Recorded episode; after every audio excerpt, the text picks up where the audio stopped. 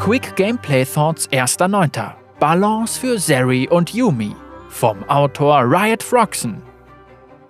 Willkommen zu den Quick Gameplay Thoughts. Wir möchten dich darüber informieren, dass es für eine Weile keine Quick Gameplay Thoughts geben wird, da wir unseren Fokus vorerst auf die Weltmeisterschaft und die kommende Vorsaison legen.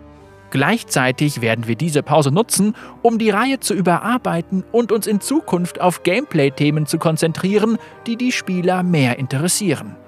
Danke für dein Interesse. Wir werden besser als je zuvor zurückkommen.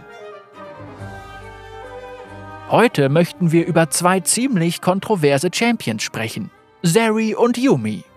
Diese beiden Champions sind aufgrund von vier Werten, die sich häufig widersprechen, schwer auszubalancieren.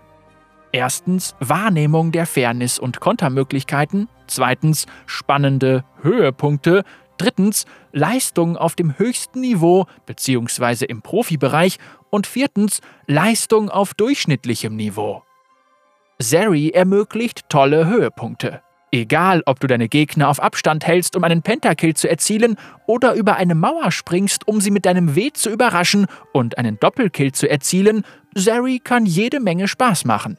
Jeder Champion muss spannende Höhepunkte ermöglichen, sonst beginnen die Spieler sich zu langweilen und andere Champions auszuwählen.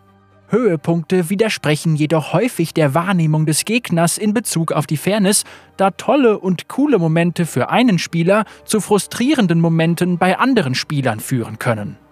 Zeri ermöglicht beispielsweise drei tolle Momente die unendliche Beweglichkeitsskalierung ihres Rs, die Stichelangriffe ihres Ws und die Beweglichkeit auf der Karte durch ihr E.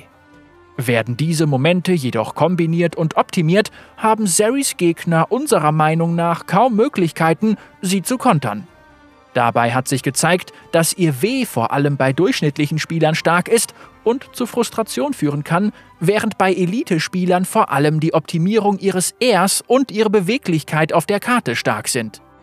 Auf lange Sicht wollen wir sie rund um ihre Fähigkeit, in Teamkämpfen bis ins Unendliche zu skalieren und auf der ganzen Karte für Gefahr zu sorgen, optimieren. Wir werden jedoch Zeit brauchen, um uns mögliche Änderungen anzusehen und ins Spiel zu implementieren, weshalb wir sie vorerst aus dem Rampenlicht holen, bis wir eine gute Lösung für sie gefunden haben. Was Yumi betrifft, so harmoniert sie im aktuellen Metaspiel besonders gut mit Zeri, Twitch und Sivir, weshalb wir sie auch abschwächen mussten. Wir wollten die multiplikativen Boni ihres Es ein wenig zurückschrauben und sicherstellen, dass ihr Erfolg stärker von aggressiven Aktionen wie Stichelangriffen mit ihrem Q abhängt.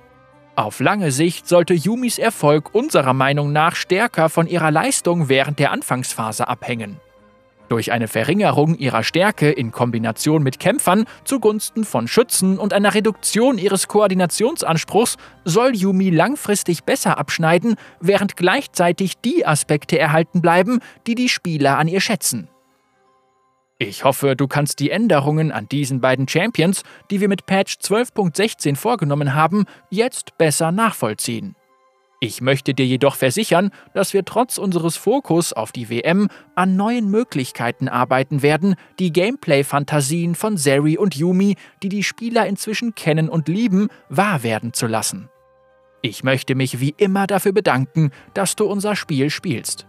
Wir sehen uns in der Kluft. Riot Froxen, leitender Spieldesigner, Kluft der Beschwörerteam Matthew Loing Harrison. Froxen ist der Designleiter des Kluft der Beschwörerteams und entscheidet über die Designrichtung der Spielbalance, der Vorsaison und aller anderen Inhalte der Kluft der Beschwörer.